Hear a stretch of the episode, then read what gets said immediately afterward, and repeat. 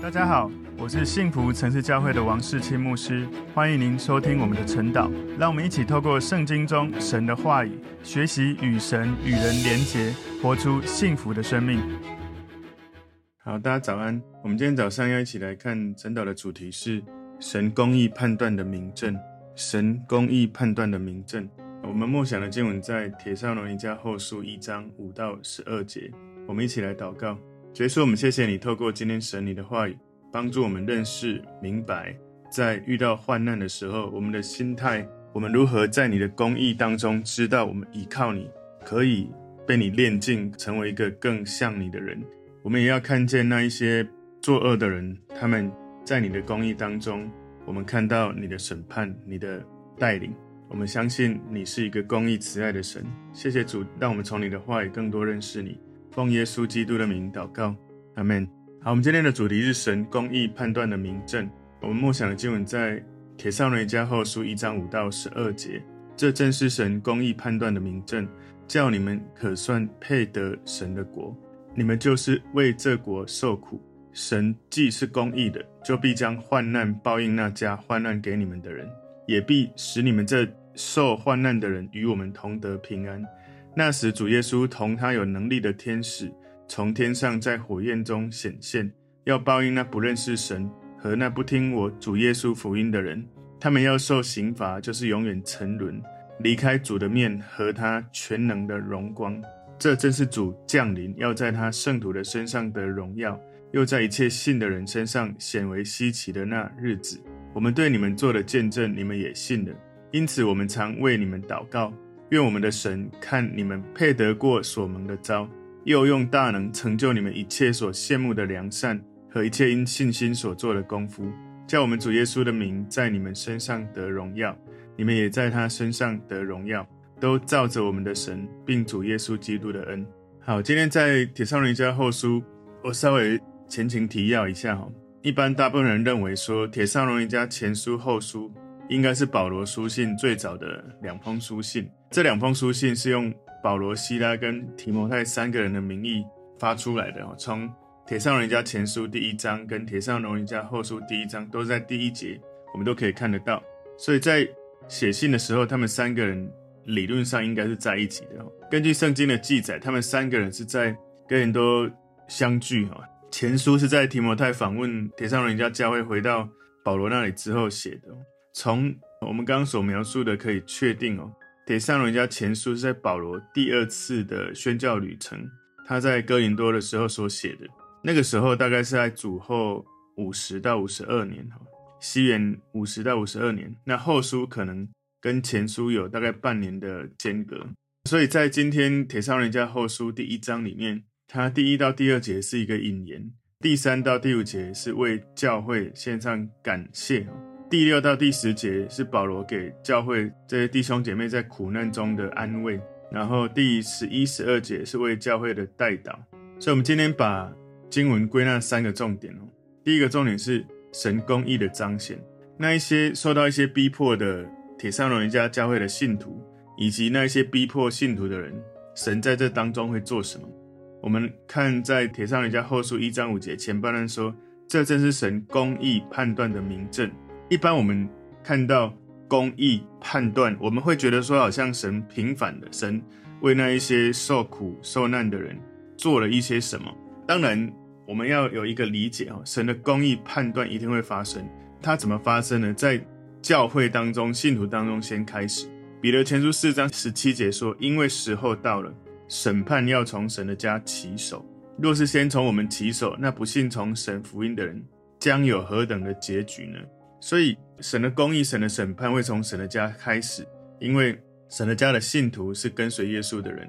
有一个好的结果，就是神公义判断哦，显明这一些跟随神的人能够。你知道我在主日的时候跟大家分享过，你是信主的人，你在基督台前那个审判是神要赐给你赏赐的审判，他不是要让你受刑罚的审判，所以你会配得进入神的国。神。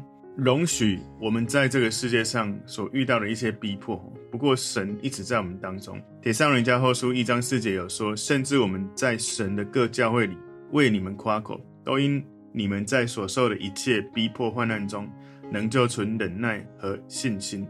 所以，虽然经过患难，虽然经过不顺，虽然经过这些苦难，不过神有他的美意在当中。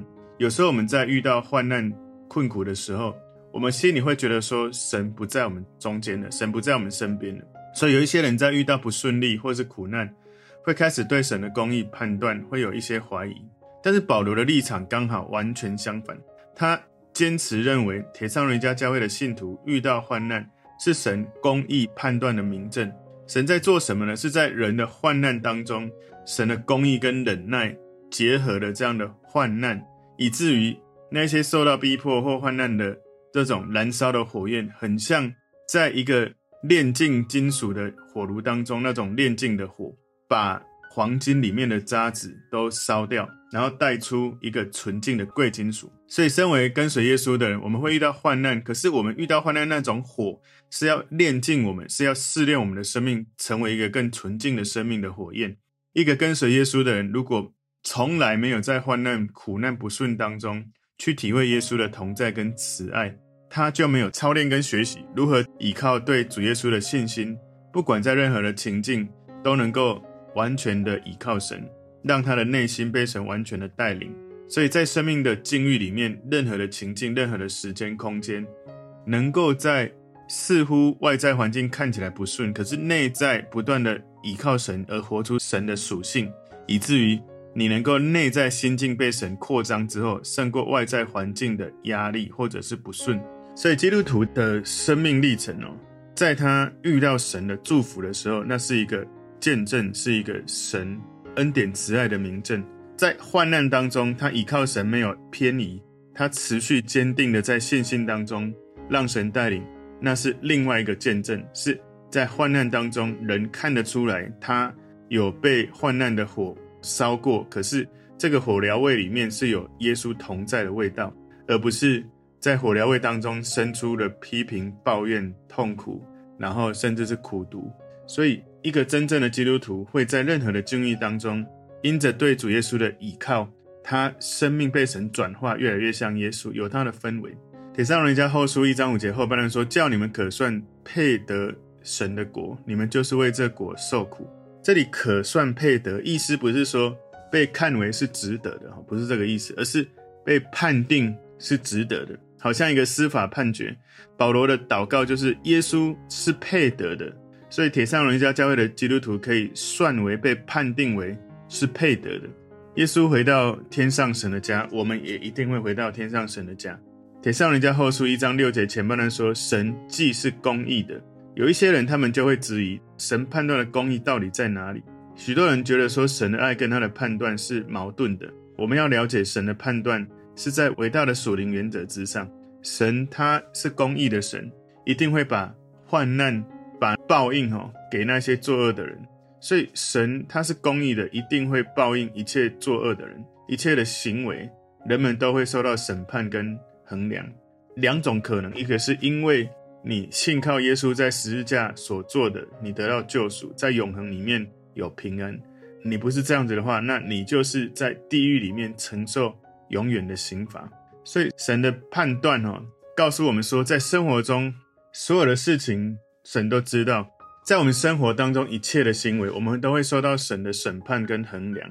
有两个部分，一个部分是你信靠耶稣，他为你所做在十字架所做的而得到救赎，得到永恒的救赎；另外一个就是你没有信靠耶稣，就是在地狱里面永远承受刑罚。所以神的判断代表，在我们的生活当中，每一件事情都逃不过神的眼目。我们必须为自己所做的事向神交账。所以在我们这个世界当中，如果公义最后得不到伸张，这个世界就不是神的世界，所以神他是已经带领我们得胜了，只是在这个过程当中，神期待哈我们把福音传遍到地极，所以他会再来。铁上人家后书一章六节后半段说，就必将患难报应那加患难给你们的人。所以那一些逼迫铁上人家教会信徒的人，他们所做的恶行会受到报应，遇到患难，所以这些逼迫的人会被报应，神的公义会彰显。有一些人，他们在逼迫基督徒的时候，他们觉得他们是在替天行道，他们在做神要他做的事。其实保罗就是这个例子。不过公义的神会报应他们，会让他们通常是这样。我觉得神都会给人机会。如果人不管你是做对或做错，你在知道神给你机会的时候，你能够转向神，你的永恒的命运就会改变。保罗就是这样，他改变了，他被神的光照耀。所以我们要知道，在圣经里面呢，我们看到有关像《铁上人家后书》一章六节里面的说法，它的背景跟诗篇有一些经文有一点像哦，就是这些诗歌的作者带着一些期待，希望自己的仇敌遭到报应哦。所以诗篇有一些的内容是他们的祷告，就是要求神来审判这些仇敌哈。他把这些审判仇敌的事情交托在神的手中，不是自己去。动手不是自己去报复，所以我们要了解一个逼迫神百姓的人，他所受到的患难不是炼尽生命的火焰。那个炼尽生命的火焰是跟随耶稣的人，你在遇到患难困难的时候，你经历炼尽的火焰，让你的生命更纯净。而那些不公义的逼迫神百姓的人，他们受到的是圣洁的审判的火焰，是在永恒里面是一个受苦的火焰。今天第二个重点是审判日必临到。铁上人家后书一章七节说：“也必使你们这受患难的人与我们同得平安。那时主耶稣同他有能力的天使从天上在火焰中显现。所以铁上人家教会的基督徒，他们受到逼迫，遇到患难，神透过这样的事情，信徒们持续对神有信心，而神就得到荣耀。逼迫的时间不会长久，神应许有一天每个信徒都会有。所以。”铁上人家后书第八节这里说，要报应那不认识神和那不听从我主耶稣福音的人。所以那一些逼迫铁上人家教会信徒的人会受审判的日子。那些逼迫的人，那些不认识神的人，那一些不听主耶稣福音的人，对他们来说，审判日一定会来。那是一个报应跟惩罚永远沉沦的日子。所以地狱它为什么会是地狱？不是因为里面有火。我们从但以理书第三章，我们有了解，里面有一个故事，是三个犹太青年，他们因为不拜这个王，所以他们被丢入火窑里面。神在火窑里面与他们同在，他们就毫发无伤。他们在这个火窑里面行走，好像在散步一样。所以地狱为什么是地狱呢？是因为在那个地方没有神的同在。地狱真正的特征就是在地狱那个地方。人离开主的面，远离神面前一切美好的祝福，所以离开主的面，远离神的这个同在，让我们知道，其实地狱最可怕的事情就是失去神，失去神的属性，失去神的同在。在地狱里面，必须面对的就是神永远的圣洁公义。所以，神施行报应，并没有什么错误哦。希腊文。施行报应这个词哈，不是怀恨在心的报复，而是坚定的会执行正义，没有任何动摇。所以对于罪犯实施的完全的正义是一定会实现的。帖撒罗尼迦后书一章九节说，他们要受刑罚，就是永远沉沦，离开主的面和他全能的荣光。所以恶人的刑罚是永远，就好像天堂的祝福是永远的，在地狱的惩罚也是永远的。所以持续到永恒的。永远的死亡有一个事实，就是如果你在信靠耶稣之前你死亡了，那你进入永恒，神的荣耀是永恒在你生命里面不断的带领你彰显；而在死亡之前没有信主，那个死亡的永远是耶稣基督荣耀的另外一面，是你没有神的同在的。帖撒罗尼迦后书一章十节前半段说：“这正是主降临，要在他圣徒的身上得荣耀，又在一切信的人身上显为稀奇的那日子。”在新钦定版里面，他说：“When he comes in that day，那个 day 是大写的 D A Y，就是审判的日子。To be glorified in his saints and to be admired among all those who believe。”他的英文呢是说：“使一切信的人仰慕钦佩。”所以。对于受逼迫的圣徒，对那一些信耶稣的人来说，在那个主降临的日子，在那日子来到的时候，他们会得到荣耀，他们会亲眼看见耶稣，他们会比以前更加的仰慕钦佩他。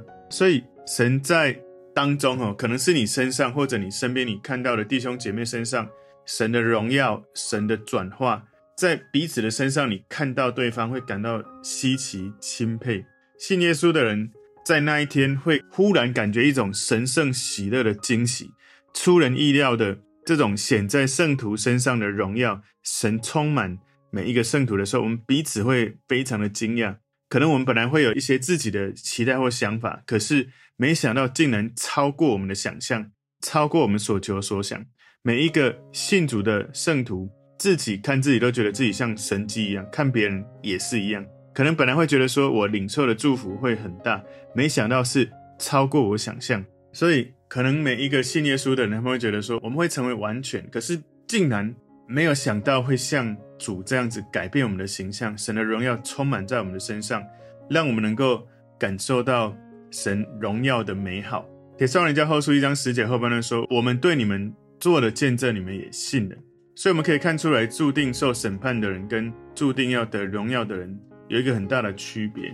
不同的地方在于，你是不是相信这些使徒里面所传递的耶稣基督的福音？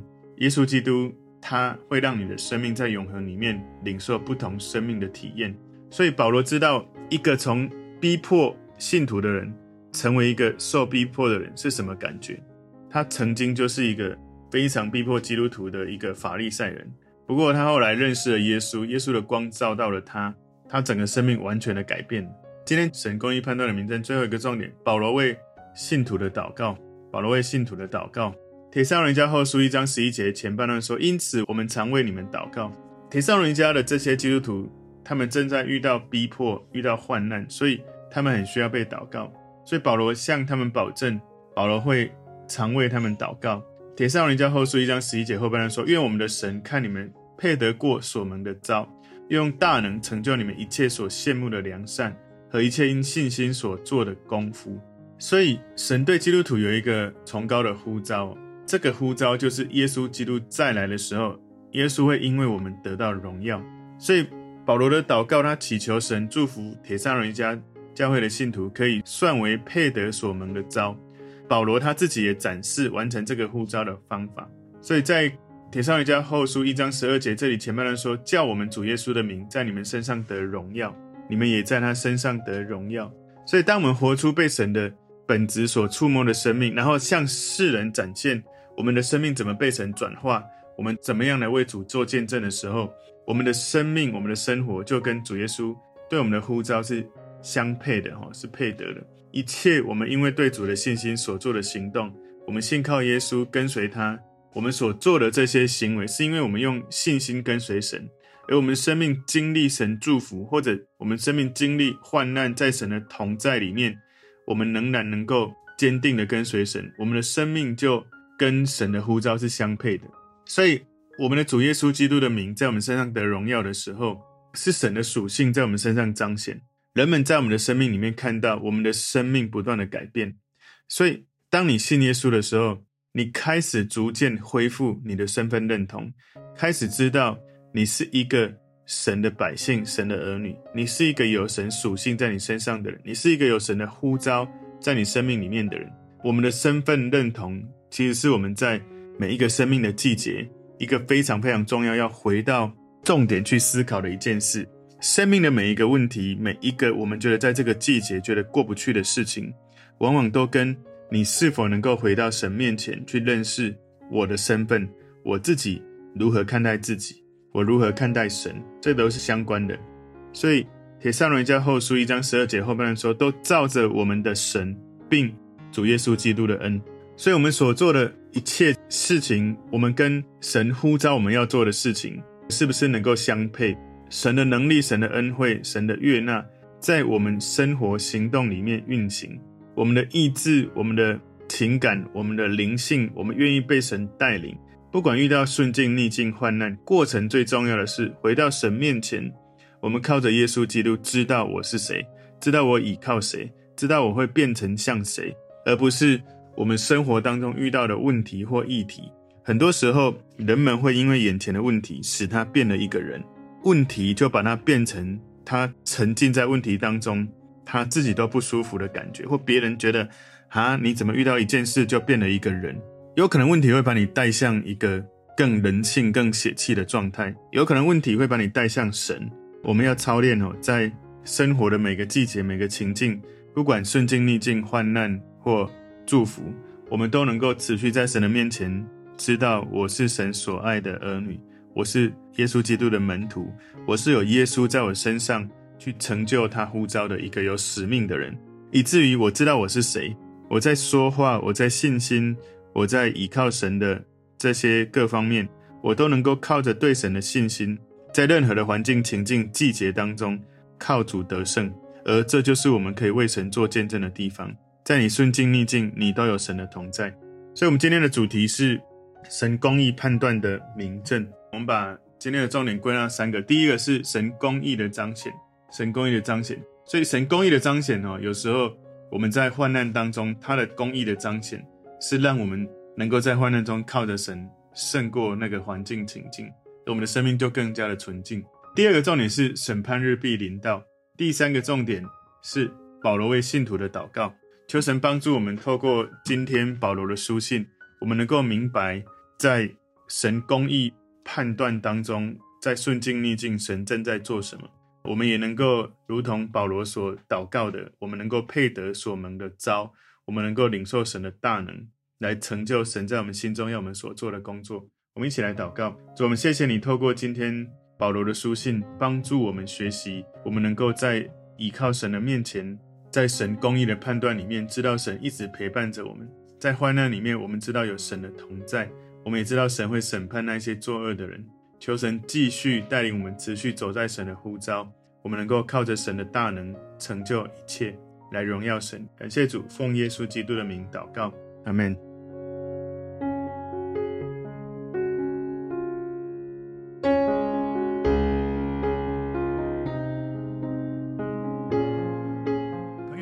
如果这个信息对您有帮助，请您在影片下方按赞留言。并分享给您的朋友，分享在您的 IG、Facebook、Line 或者其他的社群媒体上面，来祝福您的朋友。当然，也别忘了订阅我们的频道和开启小铃铛，这样您就可以收到我们最新的影片通知哦。